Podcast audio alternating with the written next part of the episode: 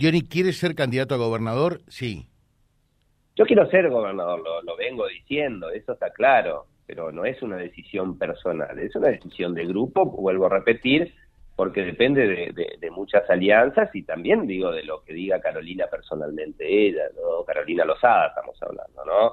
Es decir, pero que, me gustaría, que, que, me siento capacitado sin duda, eh, que, hay, hay equipo, que hay muchas ideas, que queremos llevar adelante, digo, un modelo similar a lo, a lo que hicimos en Avellaneda, con, con, mucha planificación, poniendo en eje la educación y el trabajo como, como principales actores, la educación y la producción, me parece que son los ejes fundamentales, porque además la, la gran responsabilidad que tenemos es que Santa Fe se conozca a nivel nacional no por los problemas de seguridad y por los narcos o por el humo, sino que se conozca Santa Fe por liderar un proceso educativo eh, renovador, moderno, que esté a la altura de las circunstancias y que esté todo en función de poder desarrollar a la producción, a los pequeños emprendedores, a los grandes a las grandes empresas, a las pymes.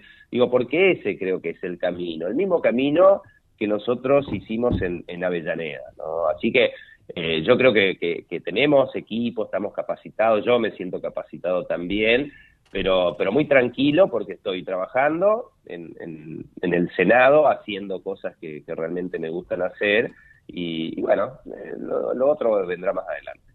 Dionisio, muchas gracias, muy atento. Gracias a vos y un gran, pero gran saludo a toda la audiencia.